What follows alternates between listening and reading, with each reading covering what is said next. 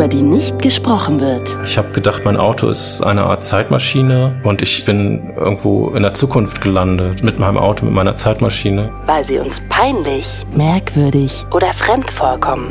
Und dann schlug's noch heftiger ein. Also der psychotische Schub, sage ich mal, der wurde dann noch heftiger. Tabus. Tabus. Und genau da, wo das Schweigen beginnt, fangen wir an zu reden. Ja, das äh, ist eigentlich der Wendepunkt in meinem Lebenslauf, könnte man fast sagen. It's Fritz.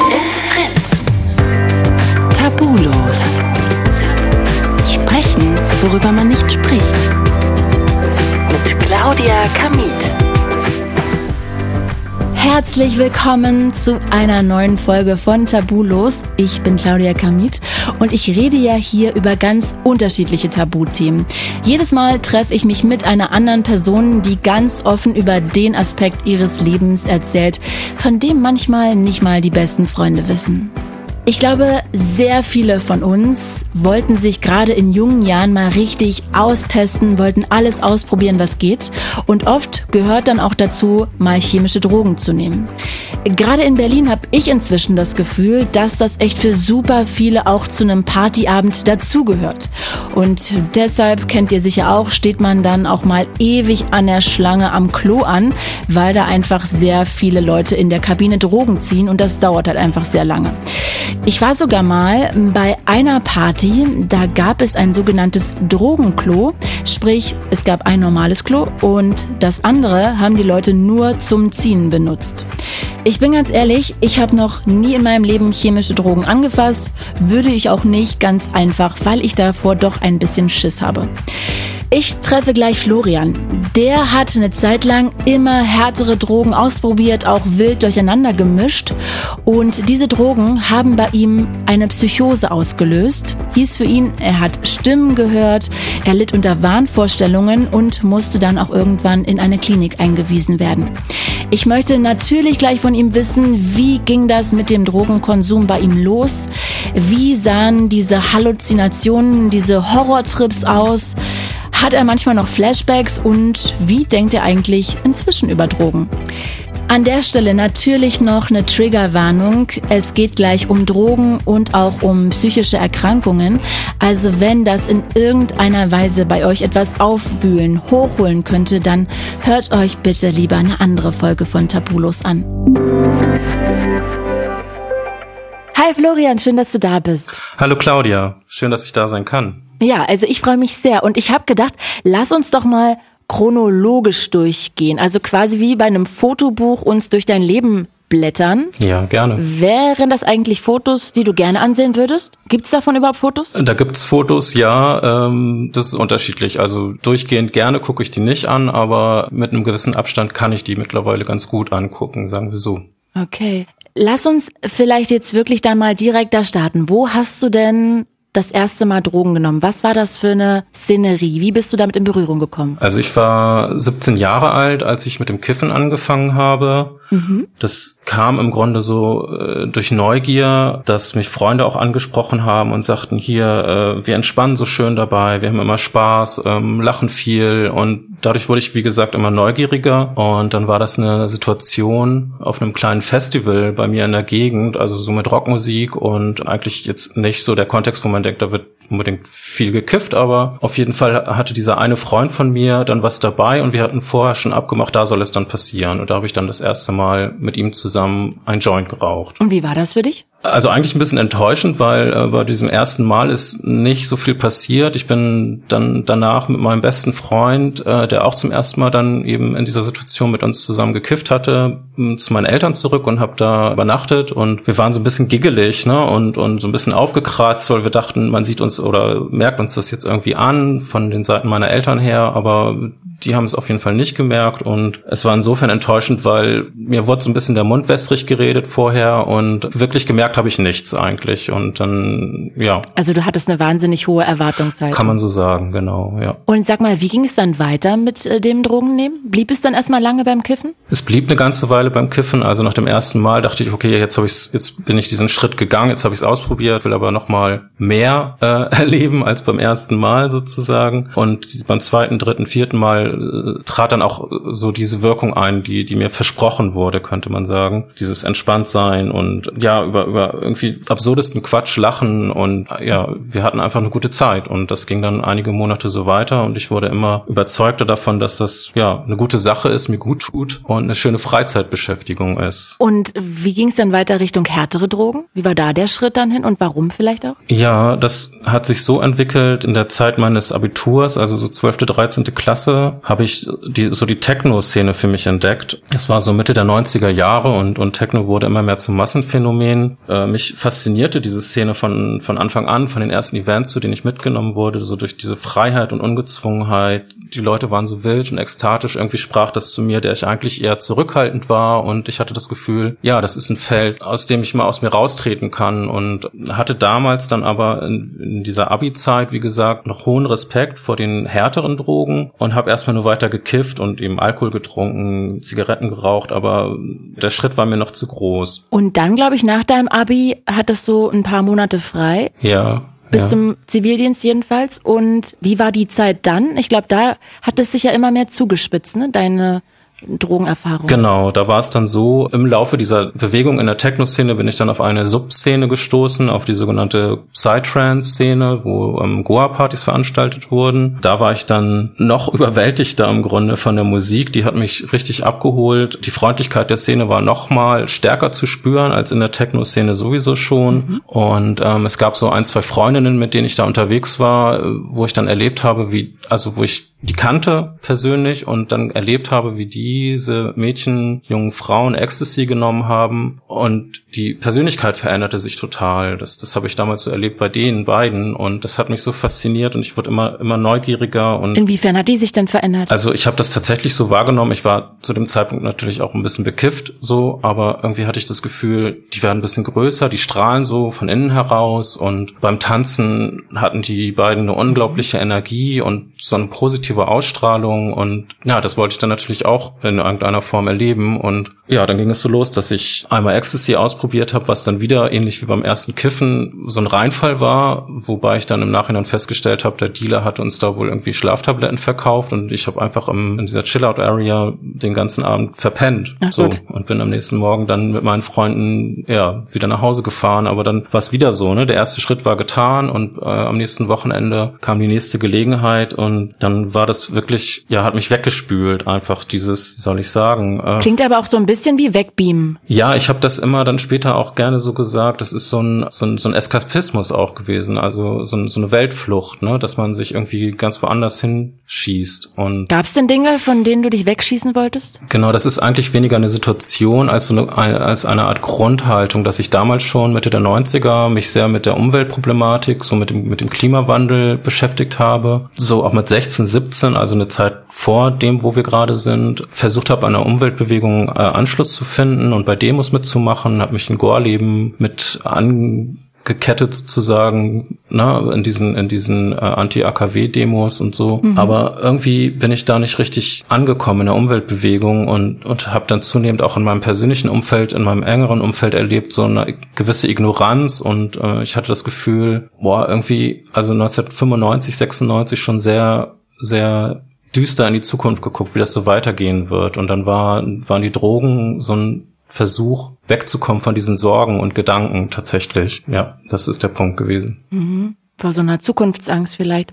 Und sag mal, hattest du aber vielleicht nie irgendwie auch mal so ein bisschen Angst vor diesen Drogen? Also weil bei mir kann ich ja jetzt sagen, ich habe noch nie chemische Drogen ausprobiert. Ich würde das, glaube ich, auch niemals tun, einfach weil ich irgendwie Angst davor habe. Aber diese Schwelle hattest du nicht zu überschreiten. Doch, auf jeden Fall, die gab es auch. Ähm, in meiner Schulzeit war es so, dass so Drogenaufklärung ging eher so in Richtung, ja, auf gar keinen Fall Heroin nehmen, ganz, ganz schlimm. Ich habe das selber auch nie ausprobiert. Also das hat, das hat sich eingeprägt bei mir. Da hängen so in der, im Schulflur so Plakate von Skeletten, die sich Spritzen in den Arm hauen. Und das war eine sehr massive Art, irgendwie Angst zu machen vor Drogen, wo es dann eben auch so in die Richtung ging, ja, Kiffen ist Einstiegsdroge und von da aus geht's immer weiter und am Ende landest du auf jeden Fall bei Heroin. So, das war so die Storyline. Mhm. Und da war deswegen schon gewisser Respekt und Angst auch davor, irgendwie abzugleiten. Ich habe dann nur so den Weg für mich gefunden, dass ich dachte über Information. Ich informiere mich über Drogen, über Drogenwirkung und probiere sie dann aus. Next Step. So und habe mich dann dadurch durch diese Vorinformation auf eine gewisse Art sicher gefühlt, was natürlich ein Trugschluss ist letztendlich, aber äh, das war dann so dass mein, mein State of Mind so ne. Mhm. Ja, man sucht dann wahrscheinlich auch einfach nach Wegen, um sich da quasi so rauszureden, ne? Also um sich das schön zu reden. Kann man so sagen, ja. Und also du hast erzählt, du hast mit Kiffen angefangen und dann wurde es immer mehr und dann auch chemische Sachen. Gab es dann auch so einen Wendepunkt? Ja, das, das lag dann daran, also erstmal hatten wir diesen Sommer nach dem Abi, wo ich auf jede Menge Festivals gefahren bin und, und, und, und Drogen ausprobiert habe. Mhm. Dann fing aber mein Zivildienst an und da habe ich dann so gemerkt, innerhalb von wenigen Monaten, ich muss jetzt hier auch Verantwortung übernehmen für Menschen.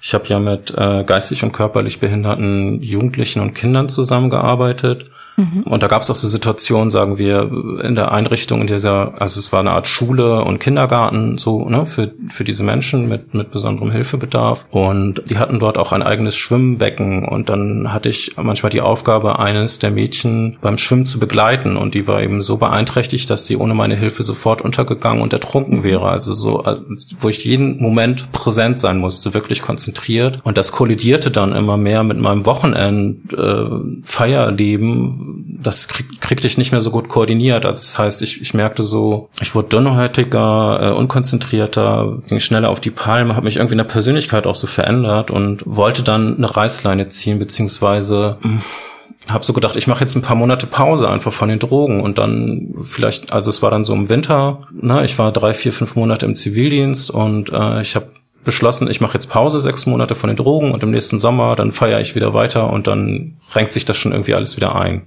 So. Mhm. Und fiel dir das leicht auch, wirklich darauf zu verzichten, auf die Drogen? Ja, erstaunlich leicht sogar. Also okay. ich, ich habe da zu dem Zeitpunkt fünf Monate ungefähr so härtere Drogen auch genommen, das heißt Ecstasy, LSD, äh, Psilocybin, also Pilze, Amphetamin, was auch Speed genannt wird. Aber irgendwie hatte ich so eine Willenskraft in dem Moment, dass ich gesagt habe, ja, äh, ich brauche diesen Cut und dann ziehe ich das durch, was dann allerdings nach fünf Wochen schon wieder problematisch wurde. Weil? Ähm, es gab eine Situation, Freunde von mir hatten, also die einen Jahrgang unter mir waren in der Schule damals, hatten dann ihr schriftliches Abi, also ihre Abiturprüfung abgelegt und wollten das feiern und haben mich gefragt, ob ich mich als Fahrer zur Verfügung stellen würde. Wir fahren zu viert nach Amsterdam ein Wochenende. Mhm. Und das war eine Situation, in der ich hoch verführt war, wieder zu kiffen zumindest. Und das habe ich dann auch gemacht an dem Wochenende. War das für dich dann auch so ein bisschen in dem Moment so mh, mm, selbstenttäuschend, dass du da nicht geschafft hast, stark zu bleiben? Oder hast du dir gar keine Bremme deshalb gemacht? Ja, also wenn ich mich recht erinnere, ähm, war es so, dass ich gesagt habe, ich verzichte auf jeden Fall ein halbes Jahr auf die heftigeren Drogen. Mit dem Kiffen mache ich auch erstmal Pause. Und dann war es so, blieb ich noch innerhalb meines Planes, ne, dass ich gesagt habe, okay, ich fange jetzt wieder, oder ich habe jetzt einmalig gekifft, das ist eine einmalige Ausnahme. Okay. Und hoffe, dass es dabei bleibt. So.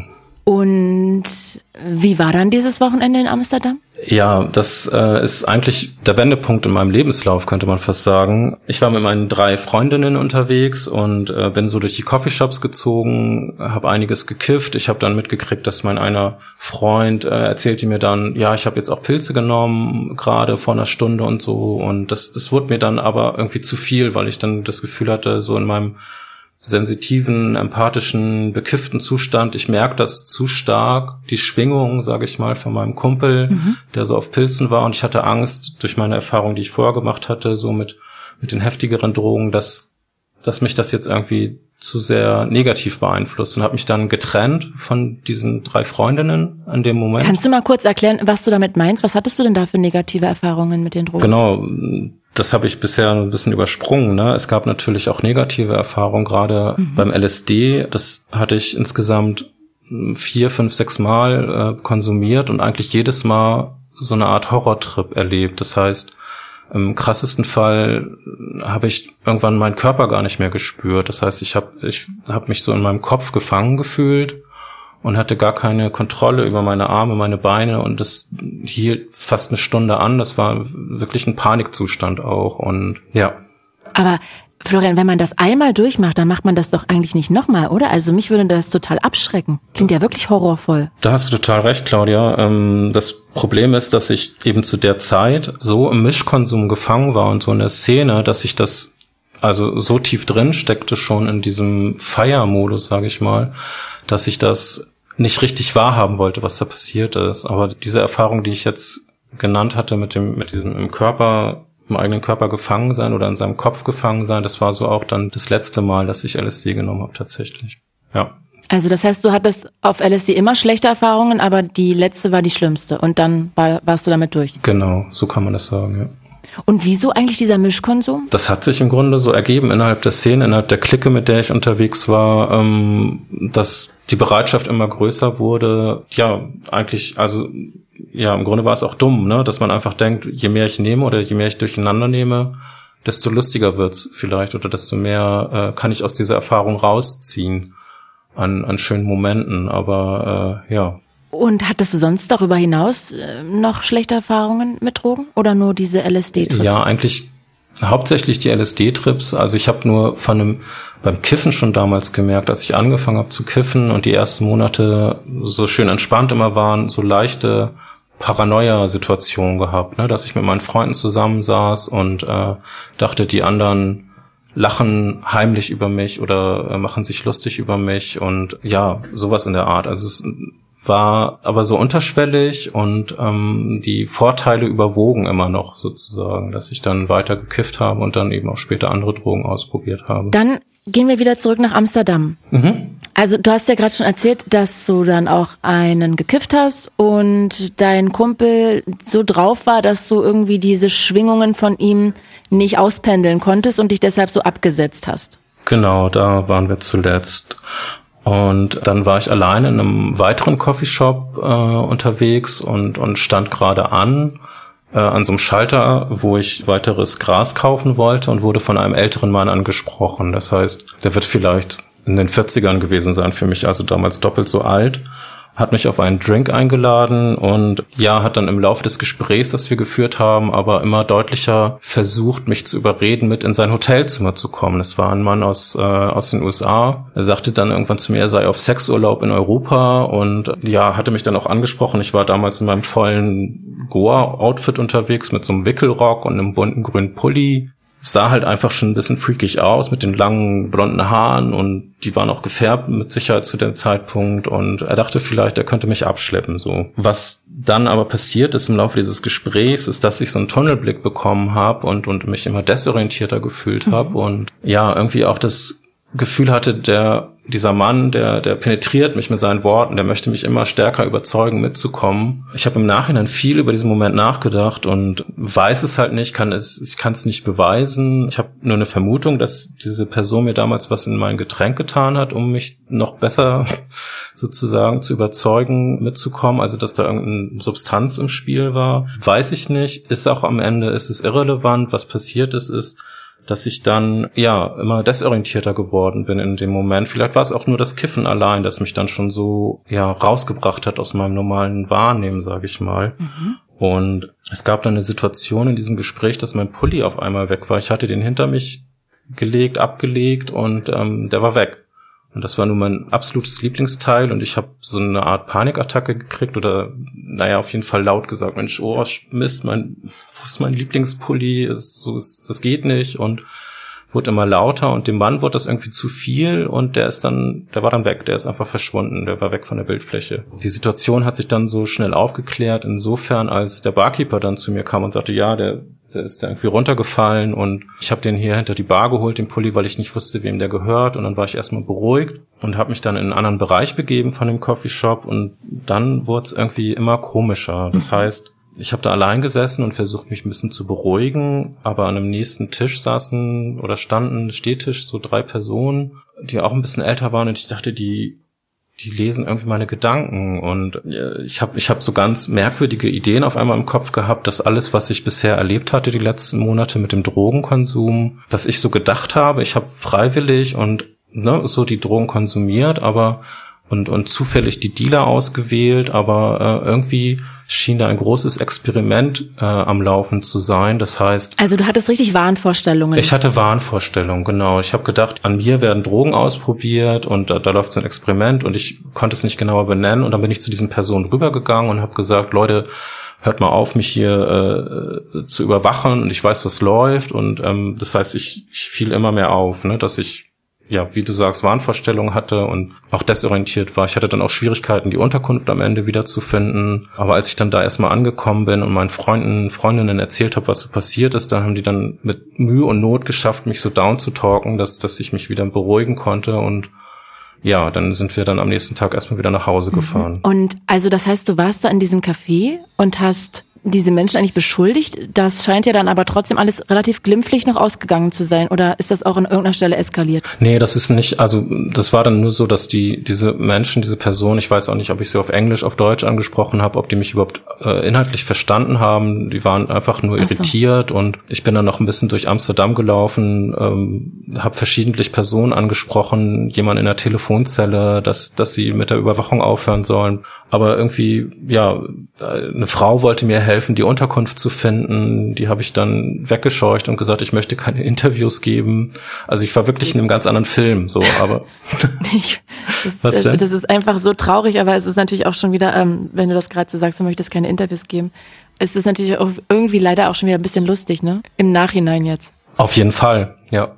Im Nachhinein ist es lustig, genau, weil ich jetzt in eine Situation komme, wo ich Interviews gebe, ja, und gerne gebe. Auch. Und hattest du auch Angst in der Situation oder so konntest du das wirklich begreifen, dass du da auch irgendwie hängen geblieben bist oder ähm, war das gar nicht für dich zu abstrahieren in dem Moment? Nee, das ist das Tückische, das wollte ich auf jeden Fall sowieso betonen. Also du merkst in dem Moment nicht, du bist verrückt in dem Sinne, dass deine Wahrnehmung verrückt ist. Also irgendwie in anderen, eine andere Art der Wahrnehmung verrückt ist. Und du merkst es selbst nicht. Also du kannst es, du ich, ich konnte nicht in dem Moment zurückgehen, mhm. einen Schritt in meinem Kopf und sagen, mich selber beobachten, sondern ich war im in diesem Wahrnehmen und in diesem Tun und habe das alles für bare Münze genommen, was ich so an wahnhaften Ideen und Gedanken hatte. Und das ist wirklich das Tückische daran, dass du eben selbst nicht die Möglichkeit hast, in einem manischen oder in so einem, in so einem wahnhaften Moment, ja, irgendwo die Reißleine zu ziehen, wenn du schon sehr tief bist in den wahren Gedanken. So. Wusstest du denn zu dem Zeitpunkt noch, dass du Drogen genommen hast? Gute Frage. Äh, Oder ist es auch weg? Ich glaube, da habe ich mir in dem Moment gar keine mehr Gedanken drüber gemacht, ehrlich gesagt. Okay, weil ich mich frage, also das wäre ja das Naheliegendste, dass man denkt, oh Gott, ich werde überwacht, ich werde überwacht, dass man denkt,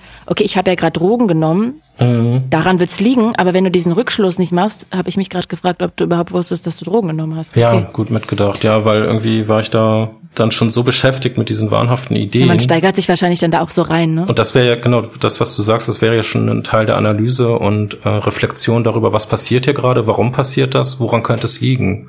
Und diese Gedanken kamen mir gar nicht mehr. Genau. Mhm. Und sag mal, sowas in diese Richtung, dass du so paranoide Wahnvorstellungen hattest, ist dir vorher aber nie passiert in dieser krassen Form mit ne, auf keinen Fall. Okay, also das war sozusagen neu. Und deinen Freunden ist sowas auch nie passiert. Also auch da. Nee, genau, denen ist das. Hast du nie was in die Richtung Schlechtes Nee, die kannten das halt selbst nicht und konnten das auch nicht so einordnen. Also die haben nur versucht, genau als ich dann wieder in der Unterkunft war, mich so, wie gesagt, so, so zu beruhigen aber wussten gar nicht so richtig, was los war, konnten es nicht einordnen, äh, merkten nur, irgendwas stimmt nicht mit dem Florian. Soweit ne, ging der Wissenstand, aber ja, es war dann auch eine Form von Überforderung einfach für meine Freundinnen in dem Moment. Und dann seid ihr einfach wieder zurückgefahren? Tatsächlich, ja. Das heißt, ich bin nicht gefahren, das war ja mein Auto damals und, und ich bin eigentlich hingefahren, aber mein Freund, der saß dann, also mein Kumpel, der saß hinten mit mir im, im, im, auf dem Rücksitz und hat weiter so sein Auge auf mich gehabt. Ich habe irgendwie einfach nur aus dem Fenster geguckt die ganze Zeit und, und vor mich hingeträumt und äh, die beiden anderen Frauen, die noch dabei waren, saßen halt vorne und haben das Fahrzeug geführt. Aber ich war dann ganz ruhig auch irgendwie. Ja, dann haben sie mich am Ende einfach dann zu Hause abgeliefert und ja, dachten, okay, das war jetzt irgendwie eine komische Phase irgendwie oder die Joints waren irgendwie zu stark. Ja, also wann warst du denn wieder klar eigentlich im Kopf? Wie lange hat das denn gedauert? Ja, das ist äh, puh Also an der Stelle kann man, glaube ich, nicht mehr so von richtig klar reden. Ich war nur ruhig und habe meine Gedanken nicht mehr so nach außen geäußert. Aber ich war schon so unterschwellig dann für die nächsten zwei, drei, vier Tage auf jeden Fall woanders irgendwie. Wo denn? Wie war das dann da? Was hast du gesehen oder wahrgenommen? Mm, also ich kann das ja, ich könnte das mal so chronologisch erzählen. Das, das wird mir, das wird mir am ehesten, mhm. äh, glaube ich, gelingen. Also es ging so los. Wir waren am Sonntagabend, haben, wurde ich von meinen Freunden zu Hause abgesetzt, habe dann noch normal geschlafen und bin am nächsten Tag, also ich war so äh, funktional sozusagen, so so am Funktionieren noch, dass ich noch zur Arbeit fahren konnte zum Zivildienst am folgenden Montag. Da kam es dann aber schon wieder zu so komischen Situationen. Das heißt, ich war an dem Tag bei den ältesten Jugendlichen in der Abschlussklasse und da gab es eine Situation, wo ein Handwerker gerufen wurde, weil an einem Rollstuhl eines der Jugendlichen was defekt war. Und ähm, der kam dann ziemlich kurzfristig und hat am Rollstuhl gearbeitet. Und ich habe in dem Moment gedacht, hey, das ist, das ist gar nicht der Rollstuhl, der repariert wird, sondern ich muss repariert werden, an mir ist was defekt. Und dadurch, dass dieser Handwerker jetzt an einem Rollstuhl arbeitet, wird auf ganz filigrane Weise werden meine Defekte wieder äh, ins Lot gebracht. Und gleichzeitig waren die Jugendlichen da, hatten ganz große Augen, ganz große Pupillen und ich dachte, ich könnte ihre Gedanken lesen und, und das sind so erleuchtete Wesen, die mir sagen, wir sind gar nicht behindert, wir, wir warten nur auf euch, wir sind die Erleuchteten und irgendwann seid ihr auch so weit wie wir. Und das erzählte ich dann den meinen Kolleginnen, die dann auch so, so gedacht haben, ja, irgendwie ein bisschen merkwürdig, was der Florian gerade erzählt. Vielleicht muss er mal in die frische Luft. Und dann haben sie mich nach draußen geschickt. Ich soll einfach ein bisschen mich entspannen. Und äh, das habe ich gemacht. Ich bin über das Gelände gelaufen. Das lag so ein bisschen ab von der Stadt und bin da relativ unbeobachtet über die Spielgeräte, hab geschaukelt, hab irgendwie ja mich da so beschäftigt und und ähm, war in so einer ganz eigenen Welt, wie gesagt. Letztlich ist es so gewesen, dass ich dann noch mit gewinkt, äh, gewunken habe, als die Kinder und Jugendlichen abgeholt wurden von den von den Fahrdiensten und bin dann selber nach Hause gefahren es kommt mir im Nachhinein auch alles ziemlich merkwürdig vor, äh, dass meine Kolleginnen da nicht weiter eingeschritten sind, aber äh ja mich auch. Also wenn mir jetzt einer von meinen Kollegen hier erzählen würde, ähm, er hat das Gefühl, er ist jetzt erleuchtet, mhm. weil da alle so äh, helle Wesen sind, die, mhm. die Knopfaugen haben. Also da würde ich dann schon mal irgendwie so reagieren, glaube ich. Ja, also ich wundert mich auch. Genau, ich habe das allerdings auch nie so, also im Nachhinein nie so so erfahren können, wie das wie das so zustande kam, weil das tatsächlich äh, letztendlich der letzte Tag war, an dem ich in dieser Zivildiensteinrichtung mhm. gearbeitet habe, okay. was sich dann durch den weiteren Verlauf der Geschichte erklären wird. Aber ähm, okay.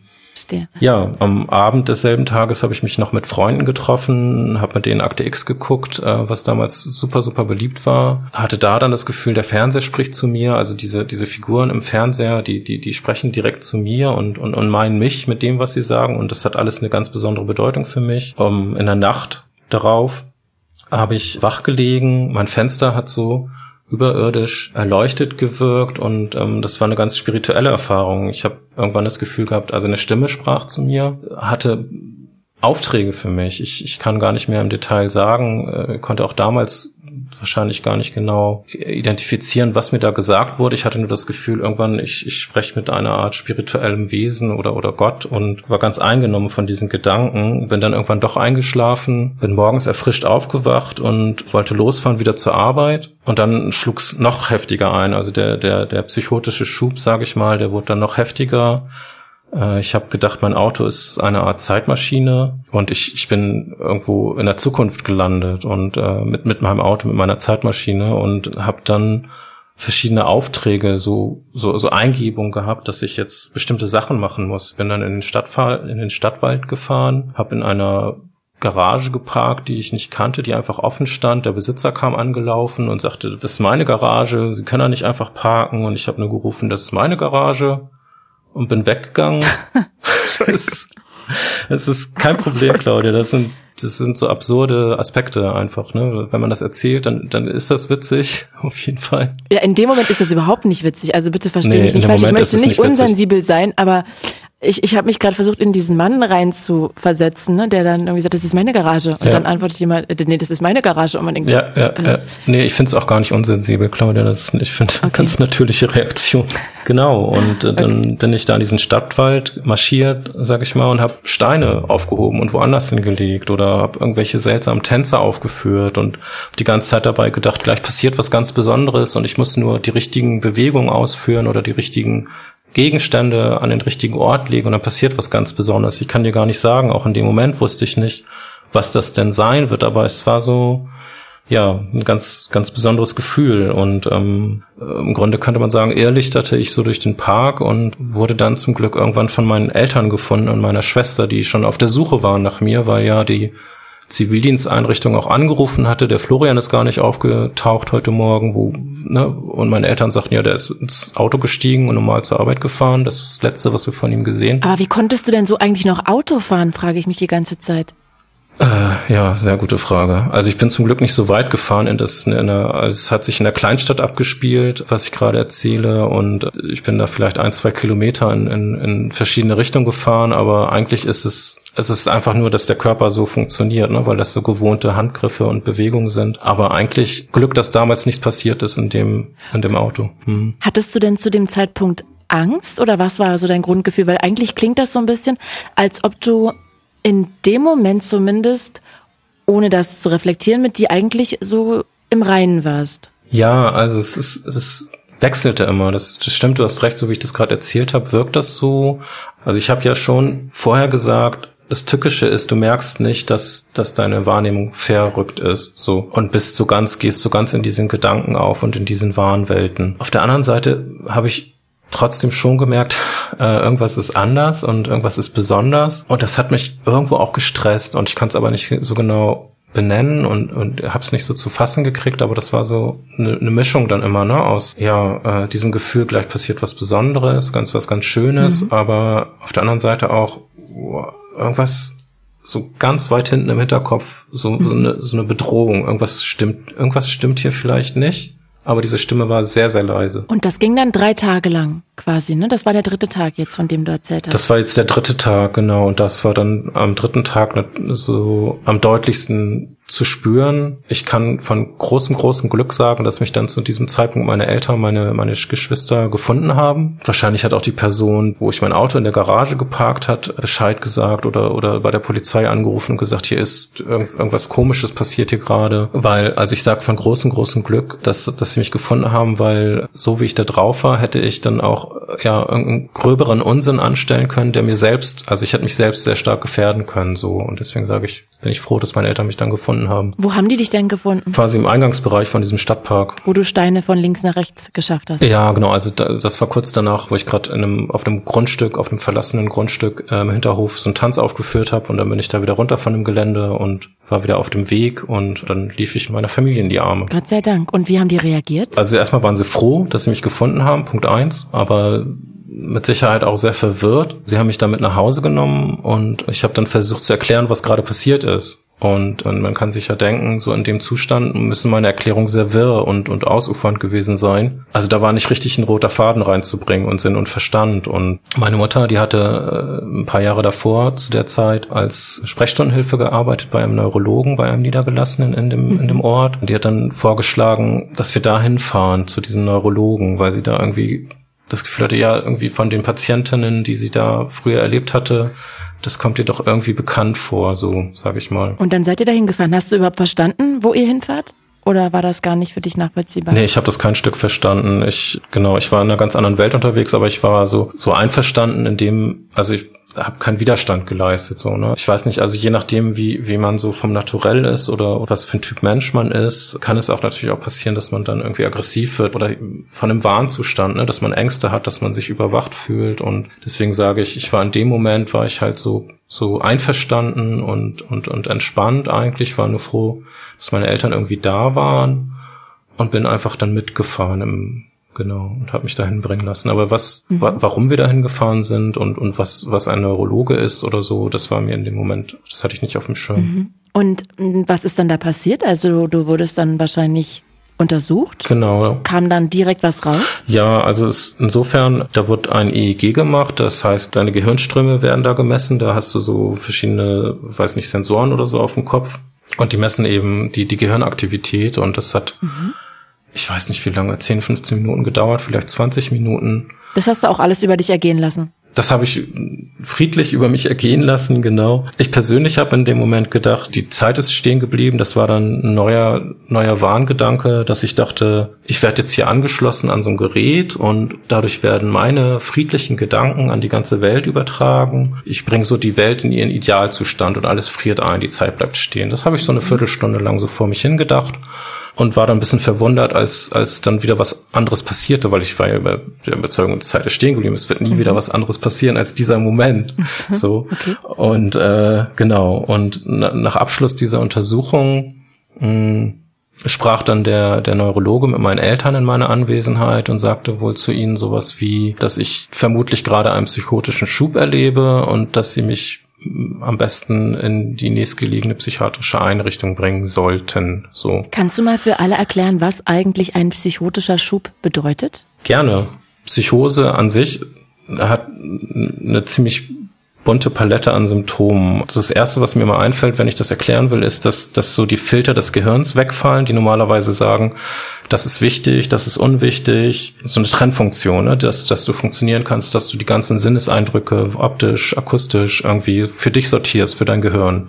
Und diese Filter, die fallen auf einmal weg. Das heißt, du fängst an, inhaltliche Denkstörungen zu erleben. Du denkst, du hast oder du kannst so einen Beziehungswahn erleben. Das heißt, alles, was um dich herum passiert, hat irgendwas mit dir zu tun. Bei mir waren das dann auch oft sowas wie Kennzeichen von Autos, in ihrer Abkürzung haben eine versteckte Botschaft für mich, so, wo man normalerweise denkt, ja, das ist ein Kennzeichen, next, so, es interessiert mhm. mich nicht. Es kann passieren, dass du Stimmen hörst, die dein Tun kommentieren oder die auch mit dir in Dialog treten, wo du das Gefühl hast, die kommen irgendwie, sind in deinem Kopf oder kommen von außen. Sinnestäuschung, Halluzinationen, das Gefühl, dass deine Gedanken gelesen werden. Das sind alles so Symptome, die bei einer Psychose auftauchen können. Das heißt also, Bezug zur Realität hast du in dem Moment nicht mehr, so wirklich. Genau ne? Genau. Okay. Und sag mal, ich habe mal eine Frage, mhm. weil ich die ganze Zeit jetzt an eine Situation denke. Ich weiß überhaupt nicht mehr, wo ich die hinstecken soll, gerade bei mir. Mhm. Aber ich weiß, als ich irgendwie jünger war, habe ich immer mit sehr vielen Leuten, ich war in einer großen Clique und ich weiß, dass mir mhm. zwei Leute mal erzählt haben, dass sie, ich weiß nicht mehr, was die genommen haben. Ich, also meiner Meinung nach haben sie gekifft, mhm. aber vielleicht war es auch was anderes, ich habe keine Ahnung mehr, dass die durch die Nachbarschaft gelaufen sind und immer so gebückt gelaufen sind, weil sie gedacht haben, es war schon spät, dass da irgendwie Aliens am Himmel sind. Okay. Und die haben sich danach eigentlich darüber lustig gemacht, dass sie solche paranoiden äh, Fantasien da so ein paar Stunden zusammen hatten und sich zusammen da reingesteigert haben. Mhm. Und das ist inwiefern denn aber anders als das, was du hattest? Kannst du das nochmal erklären? Ja, kann ich gerne. Das, das ist ein gutes Beispiel für ähm, auch den Fakt im Grunde, dass, also ich kann natürlich auch nicht sagen aus der Ferne, ähm, was deine Freunde damals konsumiert haben, ob das über Kiffen hinausgehen Klar. kann, auch vom Kiffen kommen, sowas. Aber es gibt so die Aussage, dass LSD speziell auch sowas wie eine Art Modellpsychose darstellt, also die Wirkung von LSD. Das heißt, wo früher immer gesagt wurde, die Pforten der Wahrnehmung werden geöffnet. Ähm, das ist tatsächlich auch ein ähnlicher Effekt, dass die normalen Filterfunktionen wegfallen und du dann äh, eben auch Sinnestäuschungen, Halluzinationen erlebst und eine ziemlich bunte Palette, sage ich mal, an Effekten im Gehirn hast, so salopp gesagt. Also das heißt aber, bei denen war das sozusagen einfach durch die Drogen ausgelöste Halluzination und bei dir unterscheidet sich das aber Wodurch genau? Das ist schwer zu trennen in dem Moment, wo du schon Drogen konsumiert hast und mhm. dann sowas erlebst. Die Identifizierung des Unterschieds ist der Zeitfaktor. Das heißt, wenn du sowas nur ganz kurz erlebst, direkt während oder nach des Drogenkonsums, dann ist das eben eine Drogenwirkung. So. Wenn das dann später nochmal auftritt, dann wird gerne in der Drogenszene so auch von Flashbacks geredet, dass du dann halt nochmal Sachen erlebst, obwohl du gerade gar nichts genommen hast. Es kann eben auch sein, dass mhm. du durch einen regelmäßigen Drogenkonsum dann so, ja, dass da so die, die Gehirnchemie so durcheinander gekommen ist, dass du dann eben auch nicht mehr runterkommst, sage ich mal, von so einem komischen Trip. Und da redet dann die Szene vom Hängenbleiben tatsächlich. Also vom nicht mehr runterkommen, nicht mehr zurückkommen in unsere normale Realität, die wir so alle teilen und so wahrnehmen. Und war das so bei dir? Würdest du sagen, du bist jetzt hängen geblieben? Jein, ja, Damals könnte man schon sagen, ja, dass ich damals hängen geblieben bin. Aber kommen wir später nochmal zu, dass ich das dann nochmal ein bisschen, bisschen ein ordne. So. Sehr, sehr gerne. Okay, also wir beamen uns jetzt zurück zu dem Neurologen. Na, du hingst da eine Viertelstunde an den Kabeln und dann kam die Diagnose, das war ein psychotischer Schub. Wie haben deine Eltern reagiert? Wie hast du reagiert? Hast du das überhaupt begriffen? Nee, ja, äh, genau, meine Eltern, die waren fertig mit der Welt. Also die waren sehr bestürzt, die haben geweint, haben aber gleichzeitig versucht, gefasst zu bleiben und, und, und auch dann zu tun, was nötig war. Also in dem Sinne, mich dann tatsächlich in die nächstgelegene Psychiatrie zu bringen, was im Nachhinein hätte das vielleicht auch ein Krankentransport besser sein müssen eigentlich. Das waren 50 Kilometer zu fahren damals. Und ich saß wieder hinten. Ich weiß es gar nicht mehr genau. Meine eine Schwester hat dann später gesagt, immer, dass sie dann mit hinten saß und auf mich geachtet hat. Das habe ich noch nicht mal wahrgenommen, dass dann noch eine vierte Person mit im Wagen war. Meine Eltern saßen vorne. Und ich habe das selber so wahrgenommen, ja, als netten Ausflug tatsächlich in dem Moment. Habe dann in der Psychiatrie noch ein Aufnahmegespräch gehabt, separat mit, mit mehreren Neurologinnen. Und äh, die haben dann nochmal bestätigt, meinen Eltern, dass ich tatsächlich gerade einen, einen psychotischen Schub erlebe und mich jetzt aufnehmen werden in die geschlossene Station. Was ich dann kommentiert habe mit, äh, warum weinst du denn, Mama? Ich bin, ich bin doch da, wo ich immer sein wollte. Gott, das ist ja auch schrecklich als Satz. Ja, was auch da, nur da Zeugnis davon ablegt, dass ich absolut nicht orientiert war zu Ort und Zeit und was da gerade los war. Mhm. Ja. Puh, also für deine Eltern war das wahrscheinlich auch ein richtiger Höllentrip. Dann haben sie dich da gelassen. Ja. Und kannst du dich dann noch erinnern, wie dann dein, ja, wie soll ich das sagen, dein Gehirn zurückkam? Also mhm. bis du wieder in der Normalität gelandet bist? Wie lange hat das gedauert? Da müssen wir von mehreren Tagen reden, vielleicht ein, zwei Wochen knapp. So lange? Ja, auf jeden Fall, ja. Krass. Also ich habe bei der Einlieferung ein sehr starkes Neuroleptikum verabreicht bekommen. Wahrscheinlich haben sie mir das gespritzt, damit das schneller wirkt. Das Wirkstoff heißt Haloperidol, Haldol auch kurz genannt und das haut dich voll aus den Socken. Also ich habe irgendwie ein, zwei Tage geschlafen, mehr oder weniger, hab kaum, also war wirklich das Licht aus oben so, ne, um erstmal den Kopf zur Ruhe zu bringen. Hab dann allerdings keine weiteren Medikamente mehr bekommen, weil ich ja dann auch schon mhm. wohl durchblicken habe lassen in den Aufnahmegesprächen oder auch durch Informationen von meinen Eltern, die in der Zwischenzeit ja mitgekriegt hatten, dass ich auch Drogen konsumiert habe. Ach, die wussten das gar nicht vorher. Die wussten das, die hatten das rausgefunden, so etwa ein Vierteljahr vorher und damals okay. konnte ich denen aber weismachen, ja, das stimmt, ich habe Drogen genommen, aber ich nehme keine mehr, was eben nicht der Wahrheit entsprach, um meine Eltern zu beruhigen, was ich in dem Moment geschafft habe, nur um meine Ruhe zu haben, so. Also es ist eine traurige Geschichte, dieser, dieser, ne, aber so. Okay. Aber meine Eltern wollten das dann wahrscheinlich auch gerne glauben, dass mhm. ich tatsächlich aufgehört habe und haben es dann erstmal dabei belassen, aber wussten dadurch eben davon, dass ich tatsächlich so diese ganzen Partydrogen konsumiert hatte, haben das wohl auch dann dem Psychiater, Neurologen mhm. erzählt, mhm. Neurologinnen. Genau, so kam es dann zu der Vermutung, da das ist hier eine Art Drogenpsychose, ist jetzt durch Drogen ausgelöst. Wir beruhigen jetzt erstmal das Gehirn mit dieser starken Neuroleptika-Gabe und gucken dann mal, wie sich das entwickelt und haben deswegen keine weiteren Medikamente jeden Tag gegeben, sondern mich erstmal über die Station laufen lassen. Und das hat dann so ja ungefähr eine Woche gedauert, dass ich immer noch seltsame, wahnhafte Gedanken hatte, aber die wurden dann immer, immer lang, also immer schwächer und immer weniger. Ich konnte immer besser trennen zwischen wahnhaften Gedanken und was die anderen als Realität annahmen. Also das, das traf sich dann immer mehr, weißt du? Wie lange hat es dann gedauert? Das heißt zwei Wochen und dann warst du sozusagen genau. eigentlich wieder hier. Genau, dann war ich wieder auf der Erde angekommen, auf, mit beiden, also ich würde noch nicht sagen mit beiden Beinen auf der Erde, so, also davon war ich noch fern, aber ich war so weit beruhigt und stabilisiert, dass äh, man meinte, man könnte mich erstmal entlassen. Das heißt, genau, zwei Wochen müsste ich da gewesen sein in der Psychiatrie damals beim ersten Mal und bin dann auch wieder zu meinem, noch nicht zu meinem, aber zu dem damaligen Neurologen, der, der mich dann eben sozusagen eingewiesen hatte. Und er hat auch gesagt, ja, dann kommen Sie mal regelmäßig vorbei und erzählen Sie was, aber gucken erstmal, wie sich das entwickelt weiterhin, ne? Und ob sich das weiter, diese psychotische Episode so abklingt und das, manchmal ist das dann tatsächlich auch bei manchen Menschen so, das ist dann eine einmalige Sache. Es ist ganz, ganz heftig, aber dann erlebt man das eventuell auch nie wieder, so. Und das wollte man dann erstmal gucken, ob das vielleicht so ist. Und hat dich das beruhigt oder hattest du das Gefühl, über dir dir schwebt so ein Damoklesschwert, was jederzeit, ja, dass es jederzeit wieder passieren kann. Nee, ich hatte damals noch nicht so das Bewusstsein oder noch, also ich war noch nicht so alarmiert und sensibilisiert für eine Wiederholungsgefahr. Also ich dachte, ja, das ist jetzt alles Grunde sehr, sehr krass gewesen. Aber ich dachte, ja, zum jugendlichen Leichtsinn und dass ich dachte, ja, das, das war's jetzt, ne? Anders gesagt, eigentlich war ich noch sehr damit beschäftigt, meine Gedanken zu sortieren und das zu sortieren, was ich gerade erlebt hatte. Also das hat sehr viel psychische Energie gekostet und Kraft und ich, ich war noch gar nicht so weit, dass ich gesagt hätte, wie gefährlich ist das jetzt, dass es nochmal passiert. Ich war erstmal dabei an dem Punkt zu sagen, was ist gerade passiert? Was war das? Was war das eigentlich? So. Und was dann passiert ist, dass, ja, blöderweise fünf Wochen später hatte ich dann gleich den zweiten Schub. Und das heißt, ich war wieder in dem Moment, ich werde das jetzt nicht so ausführen, glaube ich, aber äh, wieder 24 Stunden irgendwie unterwegs und, und habe merkwürdige Sachen erlebt und gedacht. Hattest du da auch zwischendrin nochmal irgendwelche Drogen konsumiert oder kam das von ganz alleine? Das ist eine, eine Kernfrage. Äh, ich muss leider gestehen, ich weiß es in diesem Moment gerade nicht. Ähm, es kann sein, dass ich gekifft habe, aber ich habe auf jeden Fall erstmal die Finger von anderen Drogen gelassen. Aber ist ja dann auch irgendwie sehr mutig, dann nochmal zu kiffen, ne? Also ich hätte da ja, also, äh, die komplette Abstinenz geschworen. Ja, ja, ja, ja mutig, eigentlich, eigentlich eher, eher dumm dumm. Ja, ja ich wollte es nicht sagen. Mhm. mhm.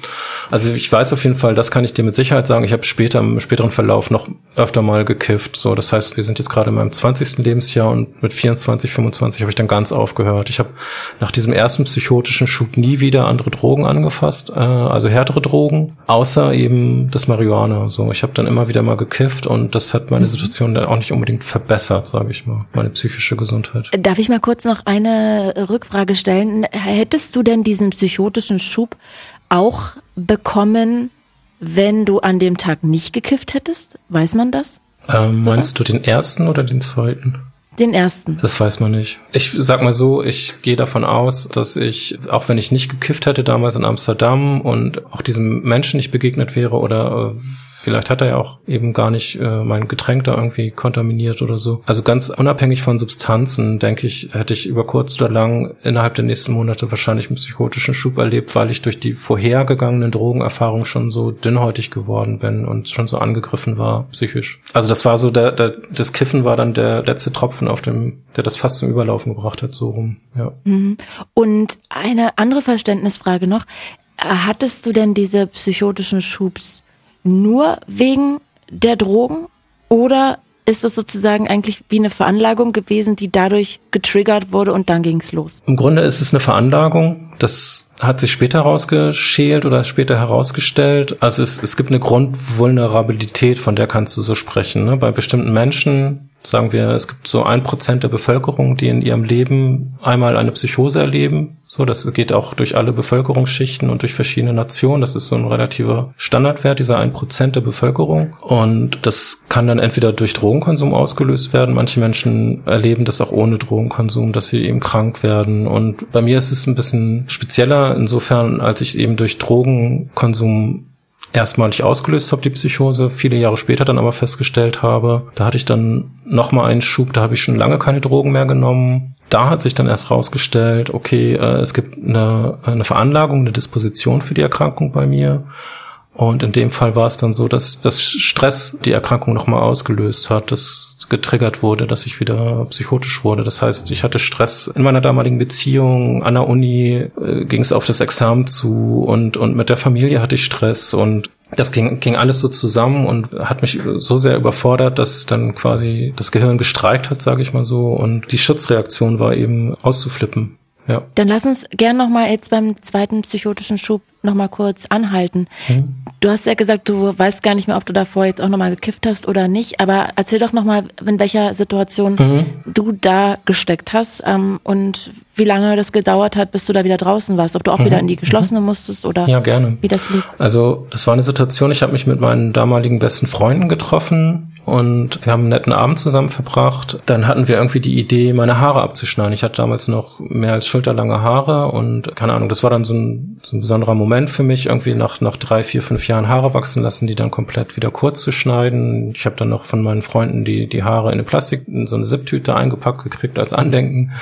und bin nach Hause gefahren und weiß nicht, irgendwie hat, war, war das vielleicht auch schon der Moment, irgendwie dieses, mit dem Haare abschneiden und so ein besonderer Moment in meinem Leben oder so, wie auch immer. Ich stand auf dem Parkplatz bei meinem Elternhaus, wollte gerade den Motor ausmachen und da sprach das Radio zu mir. Also ich hatte noch das Radio laufen und der Sprecher sagte irgendwas und das sprach mich ganz persönlich an. Er hatte Botschaften für mich und ähm, das ist wieder dieses ne äh, mit Beziehungswahn, das alles um die Welt, äh, alles auf der Welt, was mit mir zu tun hat. So war das dann in dem Moment und dann bin ich wieder losgefahren mhm. mit dem Auto. Und hat dann in dir was geklingelt oder war das dann wieder? Konntest du das wieder jetzt nicht in Bezug setzen? Ich das ging ziemlich schnell von einem Moment auf den anderen wie so ein Schalter, der umgelegt wurde, dass, dass ich dann wieder nicht reflektieren konnte und nicht gedacht habe, äh, komisch, jetzt höre ich wieder okay. Stimmen oder das ist hier jetzt wieder so. Das Einzige, was war, dass ich dachte, mhm ne, dass ich eine große Erleichterung verspürt habe tatsächlich, weil ich dachte, es ist mir wochenlang, also das war jetzt fünf Wochen nach dem ersten Schub oder fünf Wochen nach der Entlassung aus dem aus der Psychiatrie vielmehr,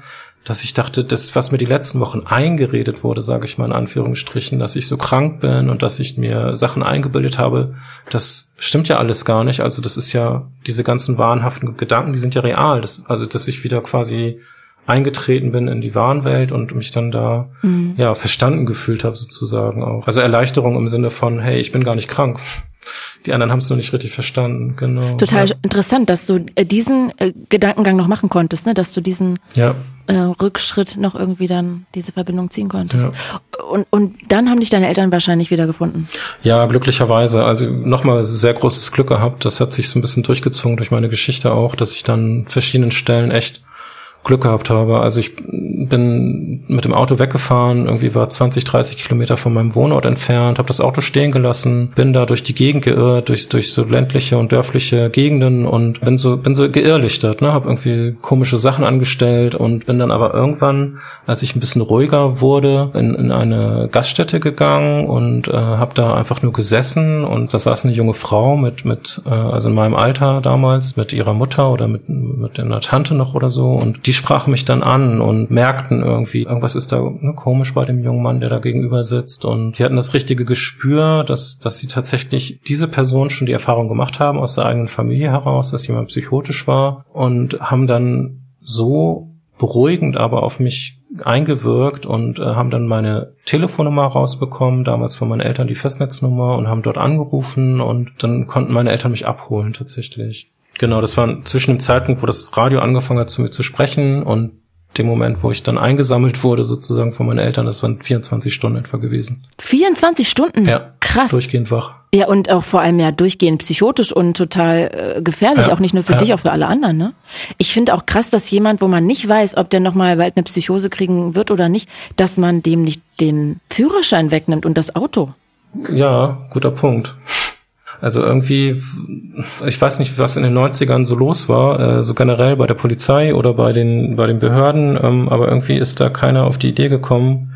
Das ging ja auch alles so schnell, vielleicht ging das auch zu schnell, ne, dass ich, ich hatte den ersten psychotischen Schub, war zwei Wochen im Krankenhaus, bin fünf Wochen später wieder krank geworden und bis zu dem Zeitpunkt hatte ich noch meinen Führerschein, ja. Okay, gut. Ja, das nehme ich jetzt mal so hin. Kann aber auch sagen, für alle, die sich auch wundern mit mir, ich habe auch einen Freund, bei dem wurde ja. Epilepsie vermutet und ähm, der hatte das dann nicht. Mhm. Aber trotzdem zu dem Zeitpunkt, mhm. wo das vermutet wurde, bis zu dem Zeitpunkt, wo total klar war, dass er es nicht hat, musste er äh, drei Monate seinen Führerschein abgeben und mhm. dürfte nicht Auto fahren. Also vielleicht hat man das in inzwischen mhm. auch geändert. Ne? Kann ja auch sein. Mhm. Huh, okay. Ähm, dann kommen deine Eltern da rein, sind wahrscheinlich total bestürzt wieder. Du warst 24 Stunden auch nicht auffindbar. Ähm, und dann mhm. bist du dann wieder in die Klinik? Nee, tatsächlich erstmal nicht. Also ich habe dann erstmal bei meinen Eltern übernachtet ähm, oder ja zu Hause im Grunde. Und am nächsten Morgen sind wir zu diesem Neurologen, der mich ja äh, auch bei, dem, bei der ersten Situation einweisen hat lassen. Ähm, und der sagte dann aber, ja, okay, dann fangen mhm. wir mal an, Medikamente zu geben regelmäßig. Ich hatte mich dann durch die eine Nacht Schlaf schon so weit erholt und war wieder orientierter. Tatsächlich war es dann so, dass ich mit Medikamenten nach Hause geschickt wurde, die ich dann täglich nehmen soll und mich aber in kürzeren Abständen auch bei dem Neurologen melden soll. So. Und in dem Moment war ich dann, bin ich nochmal um eine Einweisung rumgekommen. Ja, Genau. Und wie war die Zeit danach? Nicht so gut im Grunde, weil ich mir eingestehen musste, es ist jetzt nicht eine einmalige Episode. Ich habe das jetzt zum zweiten Mal erlebt. Ich habe offensichtlich eine ganz, ganz ernsthafte Erkrankung und damit muss ich erstmal klarkommen. Zeitgleich bin ich auch dann ausgemustert worden. Das heißt, ich musste nicht mehr zum Zivildienst gehen. Also ich bin, ne, seit dem ersten Schub war ich dann sowieso krankgeschrieben und mhm. das war ja durch diesen zweiten Schub und, und äh, die Feststellung, okay, hier scheint was größer im Argen zu sein, hier muss was dauerhaft behandelt werden, das war einfach für mich psychisch eine, eine sehr starke Belastung auch, dass ich gedacht habe, oh, irgendwas ist hier schiefgelaufen und ich krieg das noch gar nicht geordnet für mich. Und Wie ging es dir denn aber psychisch die ganze Zeit? Also hat dich das nicht auch total runtergezogen? Ja, das kam dann, das kam dann ein paar Wochen, ein paar Monate später, ne, dass ich äh, tatsächlich auch so äh, depressive Erfahrungen für Episoden? mich. Hm? Episoden, dachte ich, meintest du, entschuldige bitte. Ja, depressi ja, depressive Episoden oder Erfahrungen erlebt, so ein depressives Erleben auch hatte, was ich dann viel später noch für mich erklären konnte, dass es eben auch zu der Erkrankung gehört. Man spricht da von der sogenannten Plus- und Minus-Symptomatik. Das heißt, dass zum einen hast du diese, diese Plus-Symptomatik sind halt diese wahnhaften Zustände und die Gedanken lesen können und Halluzinationen und diese ganzen Geschichten. Und auf der anderen Seite äh, hast du im Nachhall oft eben auch Antriebsstörungen, äh, Desinteresse auf einmal, dass, dass du eine innere Leere verspürst. Ja, was man so klassisch auch unter Depressionen kennt. Das habe ich dann ein paar Monate später erlebt, dass ich dann, ohne zu wissen, was gerade mit mir passiert oder warum das passiert, in, in, in, tatsächlich in eine Depression gerutscht bin und da in so ein Loch gefallen bin. Also im Nachhinein sage ich so ein bisschen auch, mhm. dass die Psyche sich dann erholt hat von diesen wahnhaften Zuständen, von diesen Gedankenflirren, weil ja dann so viele Gedanken gleichzeitig auf dich einschießen und dich beschäftigen und dann braucht die Psyche irgendwie, ja, Zeit, um zu heilen und, und Luft zu holen. Und das äußert sich dann auch gerne mal in so, in so einer Depression, wo ich mich dann so sehr zurückgezogen habe und ja, nicht mehr am Leben teilnehmen konnte, wirklich. Hast du denn auch eine Therapie parallel gemacht? Ja, also ich habe zu der Zeit hat man immer auch gesagt, so ähm, sowas wie doch.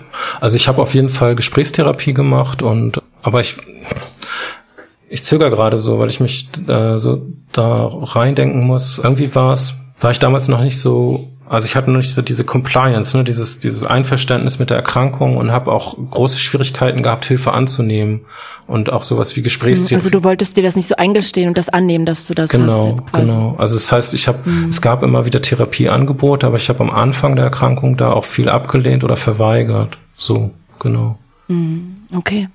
Wie bist du denn aber dann durch die nächsten Jahre gekommen? Also hast du da Psychopharmaka genommen oder wie läuft das? Nimmst du das bis heute? Ich weiß nicht, wie mhm, das ist. Mhm.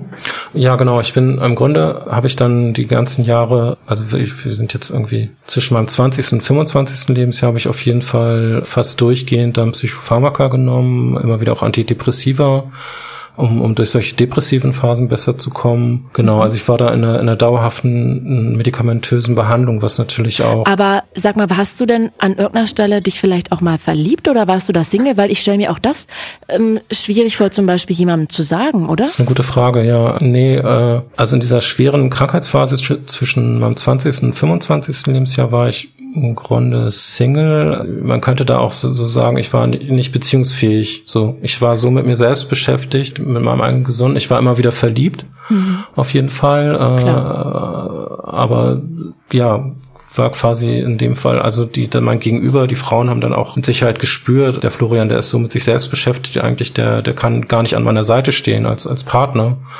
oder oder ich habe mich in die Falschen verliebt oder ich weiß es nicht. Auf jeden Fall war ich auf jeden Fall zwischen 20 und 25 hauptsächlich Single, ja. Oder eigentlich durchgehend. Und ja. dann, aber hattest du dann irgendwann eine feste Freundin? Das kam ein bisschen später, als ich so mit 27, 28, als ich mich dann erholt hatte von den ganzen Einschlägen. Dann hatte ich tatsächlich eine Frau kennengelernt übers Internet. Also wir haben uns immer so geschrieben, sind eigentlich übers, übers Reden, wie, wie eine Art Brieffreundschaft, da sind wir uns emotional näher gekommen und äh, irgendwann wollte ich sie kennenlernen und persönlich kennenlernen und, ah, und ah, cool. bin dahin gefahren und es war dann so, ja, lieber auf den ersten Blick auf jeden Fall. Und wie viele Jahre hattest du zu diesem Zeitpunkt schon keine Schübe mehr? Da war ich 28, als ich sie kennengelernt habe. Und da war ich Oh, ich muss jetzt echt ein bisschen die Zahlen hin und her schieben. Mhm. Pi mal darum. ja, also ich hatte, ich war drei, vier Jahre so in einem Zustand, dass ich, ich, das ist für mich immer ein bisschen schwer, muss ich nur sagen, weil es gibt also zum einen die psychotischen Schübe, die hatte ich schon äh, sechs Jahre nicht mehr erlebt, aber dann hatte ich eben sehr stark mit Depressionen auch zu tun. Mhm. Und davon war ich halt so drei Jahre entfernt, sage ich mal, zu dem Zeitpunkt, als ich diese neue Frau kennengelernt habe. Ah, okay. Also, dass du so stark depressiv warst. Genau. Du hattest wahrscheinlich dann immer noch de ähm, depressive Episoden, aber dieses ganz tiefe Tief, das lag dann schon drei Jahre zurück. Genau, dann haben wir's. Okay. Ja, ich versuche das nur alles so gerade in meinen Kopf reinzubekommen, weil ich ähm, glaube, ja, dass ich möchte diese Zeit dazwischen gar nicht so als ja einfach so normal schön dastehen lassen, sondern das war auch ja schon eine sehr harte Zeit für dich, ja. ne? Dass du hattest anscheinend ja dann wirklich sehr tiefe Tiefs, sehr dunkle Dämonen, ähm, sehr starke Depressionen und dann hast du dich da auch wieder rauskämpfen genau. müssen, was ja auch sehr, sehr stark ist und total beeindruckend, dass du das so gemacht mhm. hast. Und sag mal, wie hat sie dann reagiert, als du ihr das gesagt hast mit den Schüben und dass das jederzeit wiederkommen kann? Ja, haha, ähm, Entschuldigung, dass ich so Genau, du hast es so gesagt, dass es jederzeit wiederkommen kann. Zu dem Zeitpunkt, als ich diese Frau kennengelernt habe, hatte ich einen Wissensstand von, ich habe eine Drogenpsychose erlebt, äh, mehrfach, weil ich dann auch noch weiter gekifft habe. Ähm, ich habe Depressionen erlebt, aber ich bin jetzt drei Jahre raus aus der Erkrankung. Ich habe zu dem Zeitpunkt auch Nee, ich habe dann gerade aufgehört, die Medikamente auch zu nehmen, also in Absprache mit dem Arzt, weil eben auch die fachliche Meinung war, okay, das ne, war eine Drogenpsychose, das hat sich alles so wieder eingerenkt und wir können das jetzt nach mehreren Jahren auch ohne Symptomatik auch mal versuchen, die Medikamente wegzulassen. Also mein Wissensstand zu dem Zeitpunkt, als ich die Frau kennengelernt habe, war, ich hatte eine schwere Zeit, vier, fünf Jahre, eine ganz, ganz schwere Zeit, aber die liegt hinter mir. Ähm, und das wird nicht wieder passieren. Gleichwohl habe ich natürlich, äh, oder was heißt natürlich, also ich habe meiner Freundin damals von meiner Vergangenheit erzählt. Sie wusste um meine Erkrankung, aber wir waren beide der Auffassung dann zusammen, dass wird mein Lebenslauf nicht nochmal betreffen. So. Ah, okay. Oh Gott, dann war das ja wahrscheinlich noch schlimmer, als das dann wieder passiert ist, weil dir dann ja irgendwann wahrscheinlich bewusst war, dass das jetzt auch in der Zukunft immer mal wieder der Fall sein kann, oder? Ja, ganz genau, weil äh, selbst die Entscheidung eben abstinent zu leben, keine Drogen mehr zu nehmen, äh, nicht allein ausreicht, vor dieser Erkrankung sicher zu sein. Genau. Dann erzähl doch noch von deinem dritten psychotischen Schub. Du hast das ja schon anklingen lassen. Also du hattest sehr viel Stress auf allen Ebenen, beruflich hast du gesagt, ne, auch irgendwie in der Beziehung. Ja. Richtig? Und dann ja. ist das so alles aufeinander geprallt anscheinend, dieser Stress. Hm. Genau, ich war zu dem Zeitpunkt in Hamburg äh, an der Uni eingeschrieben. Ich war in den letzten Zügen meines Germanistikstudiums. Hm. Ja, hatte dann diesen Beziehungsstress noch damals mit meiner Freundin, ähm, hat mit meiner Familie irgendwie, äh, lag ich quer und ähm, das, das hat mich alles so belastet und das hat sich dann so ausgewirkt, dass ich dann von einem Moment auf den anderen meinte, ich müsste mich von meiner Freundin trennen und, und habe einen langen Brief an sie geschrieben, äh, in, der ich, in dem ich meine, meine, meine Gründe erklärt habe und habe dann mit meinem Schwager telefoniert, mit dem ich damals eine, eine sehr enge Verbindung hatte, äh, also der sehr nah, dran, sehr nah dran war an mir sozusagen. Und der hat gemerkt, irgendwas also der hat zum einen gesagt, hier so schnell trennt man sich nicht, schreibt nicht einfach einen Brief und ähm, überhaupt irgendwas, mhm. ne, es scheint mir da ein Busch zu sein, hat er so für sich gedacht und hat mich gebeten, zu meiner Schwester und ihm zu fahren und, und sie zu besuchen, weil er einfach ne, so für sich gespürt hat, irgendwas, irgendwas ist da im Busch. Ich glaube, es wäre besser, wenn der Florian nicht alleine in der großen Stadt in Hamburg da sitzt, in seiner Wohnung mhm. und auf komische Gedanken kommt, sage ich jetzt mal, weil äh, genau auch mein Schwager war natürlich durch die Vergangenheit, wusste um meine Geschichte sozusagen. Ist ja auch cool, dass der da so sensibel reagiert, muss man mal sagen. Auf jeden Fall, also das war dann wieder eine Art glückliche Fügung. Ich habe es dann noch geschafft, in den Zug zu steigen und, und zu meiner Schwester, meinem Schwager zu fahren und bin da abends angekommen und ähm, habe dann aber tatsächlich noch an dem Abend dann ja so so starke wahnhafte Gedanken wieder gehabt, dass dass meine Schwester und mein Schwager dann mit meinem Einverständnis auch einen Krankenwagen gerufen haben, der mich dann äh, in die Psychiatrie gebracht hat tatsächlich. Schrecklich auch. Also stelle ich mir jedenfalls vor. Ja, es war auf jeden Fall, äh, war das schrecklich, aber ich war froh darum, dass meine Schwester und mein Schwager da waren und an meiner Seite standen und mm, das glaube ich. Genau, das so abfedern oder oder so einordnen konnten, auch durch die Vorerfahrung und ja, mm. genau. Oh man, und wurde denn da dann festgestellt, dass du diese Veranlagung hast? Genau, das war dann der Rückschluss, der so gezogen wurde aus der Situation oder aus diesem, dieser Entwicklung dass eben klar war, ich habe keine Drogen mehr genommen und das schon seit vielen, vielen Jahren nicht mehr. Ich war dann 32 zu dem Zeitpunkt. Ja, dass es nicht anders erklärbar ist, als dass ich eben eine, eine grundsätzliche Disposition, eine Veranlagung für diese Erkrankung habe. Ja. Was hat das mit dir gemacht, das zu wissen? Gute Frage. Das war auf jeden Fall, ähm, ja, ein Downer. Aber äh, im ersten Moment war es natürlich wieder so, dass ich ein paar Wochen gebraucht habe, um wieder, wie, wie das beim ersten Mal war, wieder auf die Erde zu kommen, ne? um erstmal wieder äh, unterscheiden zu können zwischen wahnhaften Ideen und, und äh, der Realität. Und das war ein Prozess und an, an dessen Ende stand dann erst die Erkenntnis, okay, äh, wir haben hier nicht nur eine, eine längere, schwierige Lebensphase in meinen frühen Zwanzigern, sondern das, das wird mich jetzt für mein restliches Leben beschäftigen. Und das war ein Downer auf jeden Fall.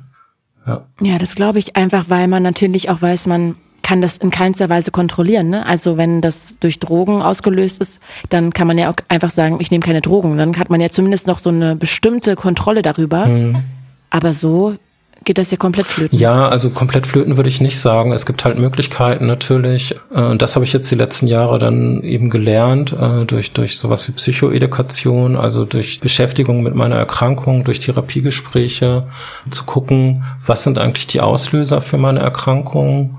Das heißt ja letztendlich, bei mir ist es dann eben Stress oder, oder eine Überbelastung und was kann ich für mich tun, um mhm. stressige Situationen zu vermeiden oder wenn sie nicht zu vermeiden sind, damit zu dealen, dass es nicht so überkocht, ne? dass es nicht zu viel wird für mich. Das heißt, ich habe mich mit Meditationstechniken auseinandergesetzt, ich mache regelmäßig Ausdauersport, mhm. ja, und habe dann verschiedene Entspannungstechniken kennengelernt und habe auch natürlich ja sowas wie Notfallplan. Das heißt, mein, mein, mein Umfeld weiß Bescheid, meine aktuelle Partnerin, meine Familie. Ich habe einen Soziotherapeuten, der regelmäßig sich alle zwei, drei Wochen mit mir zusammensetzt und äh, Ein was für einen Therapeuten? Ein Soziotherapeuten. Sozio? Ja, also die, die Therapieform heißt Soziotherapie.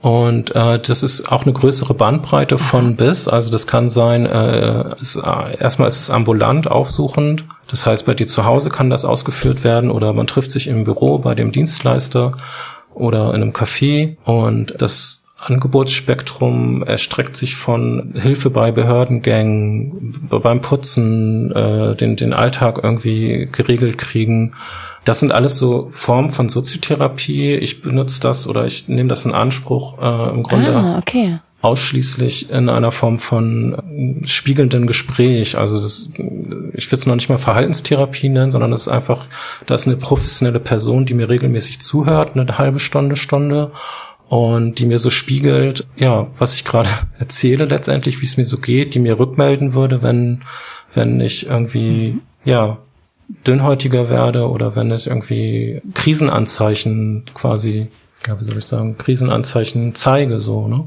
Das ist einfach äh, eine Form für mich, zu sagen, ich baue mir mein Netzwerk auf an professionellen Leuten um mich herum und äh, mein, meine Familie, meine Freunde, meine, meine Partnerin sind informiert. Mhm. Mhm. Und das gibt mir Plus, du hattest es auch schon äh, so leicht gefragt, äh, ich nehme auch tatsächlich bis heute, seit diesem letzten Schub, weiter eine ganz niedrige Erhaltungsdosis von, von einem Neuroleptikum, das im Grunde prophylaktisch wirken soll. Ne? Das heißt, ähm, dass ein bisschen, ich sag mal mal, so ein bisschen die Umwelt so ein bisschen dämpft, dass dass es alles mich nicht so schnell aus den Socken haut, wenn irgendwas stressiger ist oder so. Ich merkte, also ich ne, mittlerweile nehme ich in den letzten 20, 25 Jahren mhm. habe ich äh, 15 Jahre Neuroleptika genommen und ich kann dir gar, ich kann dir gar nicht mehr sagen, wie, wie wäre ich oder wie wäre meine Wahrnehmung ohne diese Medikamente. Okay. Aber es ist so, dass meine aktuelle Partnerin auch sagt, äh, ich habe noch mal, während wir zusammen sind in den letzten fünf Jahren, die Dosis reduzieren können weiter. Und sie sagt, ich bin dann noch ein bisschen ja, was heißt lebendiger geworden, aber so, ähm, dass ich noch ein bisschen mehr aus mir herausgehe, ein bisschen freier reden kann. Also es sind schon auch Medikamente, die dich so ja auch in der Persönlichkeit doch beeinflussen und einschränken. Und ja, aber ich wollte darauf hinaus, ich, ich merke eigentlich, ich merke den Unterschied nicht mehr. So, ne? Ich bin jetzt so, wie ich bin. Das, das ist Florian. So. Wahnsinn, auch was für einen Weg du da zurückgelegt hast. Sag mal, mit welchen Vorurteilen musst du denn immer mal wieder kämpfen oder musstest du vielleicht kämpfen? Also erstmal psychische Erkrankungen Menschen, die eine psychische Erkrankung erleben, haben mit einem Stigma zu kämpfen und das auf privater Ebene, auf beruflicher, gesellschaftlich. Vorurteile sind dann, ja, so Ängste auf jeden Fall ähm, sind da bei Menschen, dass sie, dass sie denken, die Person ist grundsätzlich nicht zurechnungsfähig oder unberechenbar. Ich habe keine Ahnung, was da passieren könnte.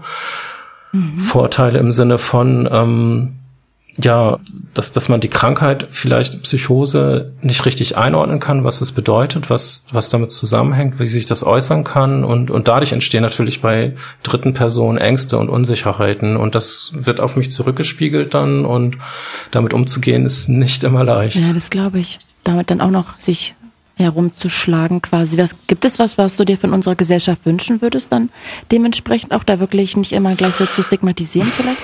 Ja, das ist von der Gesellschaft wünschen ist, ist ein bisschen viel gesagt, finde ich. Also ich, ja doch, ich würde mir wünschen, mh, mm, oder anders, ich, ich finde es wichtig, über tatsächlich viel aufzuklären und ein Bewusstsein, Awareness zu schaffen für das Krankheitsbild damit eben Vorurteile abgebaut werden und äh, Ängste nicht unbedingt nötig sein müssen. Das heißt, im Grunde würde ich mir wünschen, eine Bereitschaft zuzuhören und ja, genau, und bisschen oder zumindest einigermaßen vorurteilsfrei irgendwie ja die Menschen anzuhören, die es betrifft, die sowas erlebt haben. Ja. Was ich auf jeden Fall noch gerne wissen möchte, ist, wie stehst du heute zu Drogen? Auch natürlich mit dem, was dir alles passiert ist. Verteufelst du die oder findest du das weiterhin vielleicht auch harmlos und ein Abenteuer? Also wie stehst du dem gegenüber? Also ich würde es auf keinen Fall, also ich würde es weder verharmlosen noch verteufeln. Ich finde, man sollte auf jeden Fall hohen, hohen Respekt haben vor Drogen und nicht unüberlegt konsumieren. Wer meint, das machen zu müssen, sollte sich vorher informieren sollte sich auch bewusst sein, in welche Gefahren er sich begeben kann. Es muss nicht sein, dass man irgendwie sowas erlebt wie ich natürlich, aber äh, die, die Möglichkeit ist da und das sollte man äh, auf dem Schirm haben. Grundsätzlich bin ich aber der Meinung, dass ja äh, gerade solche Drogen wie, wie Marihuana im Grunde legalisiert gehören, weil da mehr Negatives dranhängt an der Prohibition als, als Positives. Aber das ist eigentlich ist es ein eigenes Thema, finde ich. Also ich. Absolut, ja das stimmt. Also ich finde es auch sehr spannend, aber ich glaube auch, dass ähm, das könnten wir jetzt wahrscheinlich noch noch eine Stunde lang diskutieren oder ja Vor- und Nachteile abwägen. Ja. Das ist das ist eine eigene Diskussion, ja. Aber auch genau geworfen auf meine Geschichte ist es natürlich spannend. Wie stehe ich dazu? Und ich kann dir sagen, äh, letztendlich habe ich immer wieder gehadert, auch mit der Entscheidung, dass ich selbst Drogen genommen habe. Aber das hat so viel Kraft gezogen und ich habe mich mittlerweile auch ausgesöhnt mit meinem jugendlichen wilden Ich. Möchte die schönen Erfahrungen auch nicht missen, die ich gemacht habe, aber ich habe natürlich auch sehr viele negative Erfahrungen schon beim Drogenkonsum gemacht. Äh, und ich habe nicht zuletzt einen ganz, ganz heftigen Preis dafür gezahlt. Am Ende denke ich aber, dass all die Erfahrungen, die ich gemacht habe, sowohl die positiven wie die negativen, machen mich zu dem Menschen, der ich heute bin und den möchte ich auch nicht missen. Also bin ich sozusagen unterm Strich fein mit der Entscheidung, dass ich Drogen genommen habe und bereue es nicht, aber ja, mhm. empfehlen kann ich es keinem. So. okay. Du, ich habe noch eine abschließende Frage und zwar hast du ein Buch geschrieben. Von Goa nach Walsrode auf Drogen und Psychosen. Wieso hast du dich dafür entschieden, diese Geschichte von dir mit deinen ganzen Erlebnissen aufzuschreiben. Also warum war dir das wichtig? Ja, also ursprünglich ist äh, das eine Form von Selbsttherapie gewesen. Ich wollte meine Geschichte aufarbeiten und, und durch das Aufschreiben eigentlich auch in, in, in einer gewissen Form loswerden.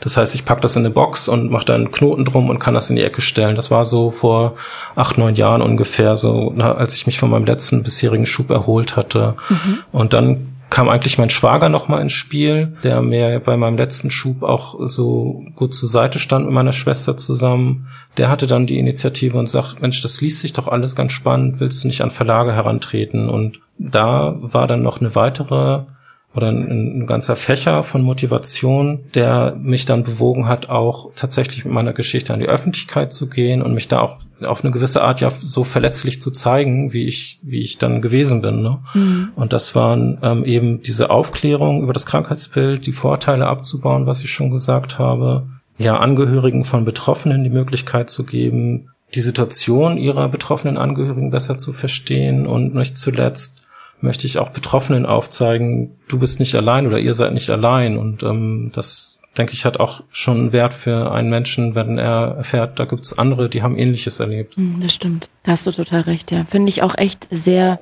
ehrenswert, dass du dich dafür entschieden hast, das Danke. mit allen zu teilen, weil das ja auch aufmachen ist und sich verletzlich zeigen. Also echt den größten Respekt an dich, Florian, auch, ja, was du da alles so durchlebt hast und die ganzen dunklen Täler, die du da auch schon genommen hast, das finde ich wirklich sehr beeindruckend und das muss unendlich viel Kraft gekostet haben.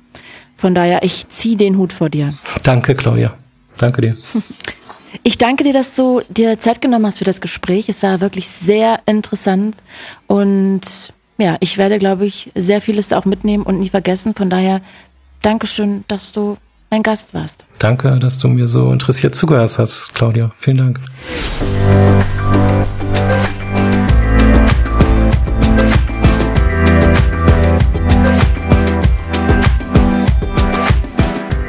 Großer Dank geht auch noch raus an meine Redakteurin Lisa Vogt. Und wenn ihr Themenvorschläge habt oder vielleicht dreht sich auch euer Leben um ein Tabuthema, dann schreibt mir gerne eine Mail an podcast.fritz.de. Ich bin Claudia Kamit und das war Tabulos. Fritz ist eine Produktion des RBB.